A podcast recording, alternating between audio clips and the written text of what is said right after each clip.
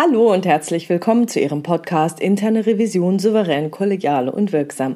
Hier ist Silvia Puhani und ich freue mich, dass Sie wieder dabei sind. Kennen Sie das?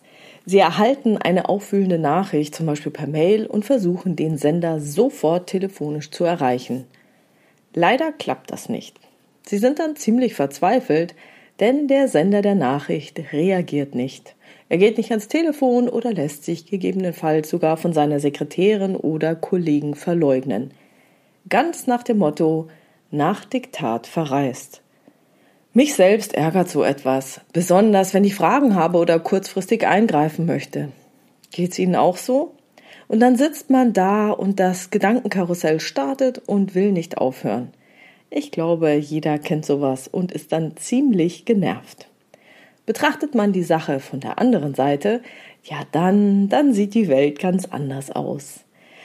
Angenommen, ich habe etwas zu versenden, was Unmut verursachen könnte, und da gibt's ja in der internen Revision reichlich Gelegenheit, warte ich dann nicht auch noch gerne bis kurz vor Feierabend, damit ich die Mail noch schnell raushauen kann, ohne Gefahr zu laufen, angerufen, angemault oder in lange Diskussionen verwickelt zu werden?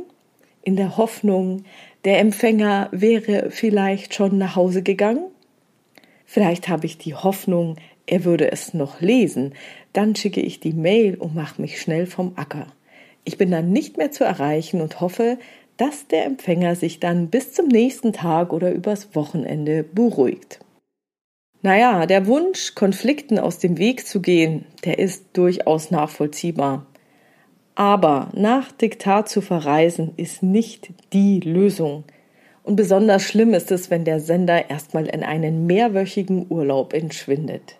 Denn so eine fehlende Erreichbarkeit führt kaum dazu, dass sich der andere beruhigt. Das hinterlässt den nachhaltigen Eindruck der Unkollegialität und führt oft auch dazu, dass sich der andere hineinsteigert. Bei der Frage, ob der Empfänger es mit dem Sender wohl eher mit einem Freund oder einem Feind zu tun hat, landet der Sender dann in der Kategorie Feind. Und das sollten wir alle vermeiden. Es ist schon schwer genug, in der internen Revision eine gute Arbeitsbeziehung aufzubauen. Durch solche Aktionen, etwas zu verschicken und nach Diktat zu verreisen, verspielen wir sie uns. Wir sollten uns fair verhalten. Seien Sie also nach dem Senden einer Prüfungsankündigung, eines Berichtsentwurfs oder einer möglicherweise brisanten Mail bitte erreichbar. Sollten Sie tatsächlich noch schnell etwas vor Ihrem Urlaub erledigen wollen, informieren Sie den Empfänger vorab über Ihre Zeitpläne. Informieren Sie dann auch Ihre Vertreter über den Stand der Dinge, damit diese Auskunft geben können, falls es wirklich nicht anders geht.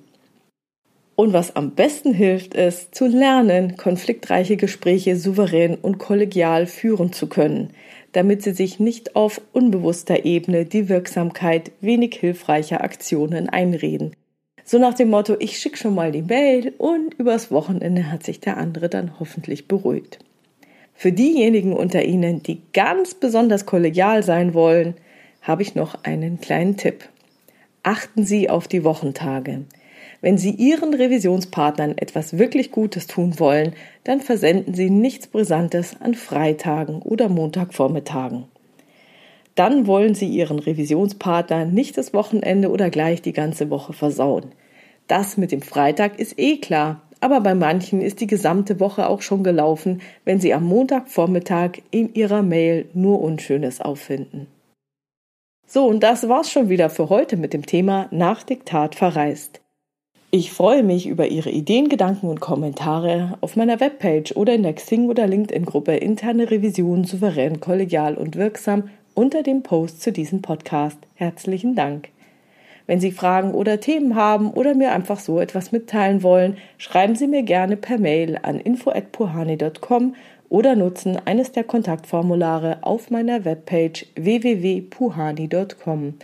Wie Sie wissen, habe ich dort eine offene, aber auch eine anonyme Variante. Und die Fragen und Themen greife ich dann gerne in weiteren Podcasts auf. Wenn es Ihnen gefallen hat, dann teilen Sie gerne diesen Podcast mit Ihren Revisionskollegen und bewerten Sie ihn gerne auf iTunes oder auf sonstigen Podcast-Plattformen. Ich freue mich über Ihre tollen Rückmeldungen. Vielen, vielen Dank. Bleiben Sie dran und hören Sie gerne wieder rein in Ihren Podcast Interne Revision souverän, kollegial und wirksam. Mein Name ist Silvia Puhani und ich wünsche Ihnen erfolgreiche Prüfungsprozesse.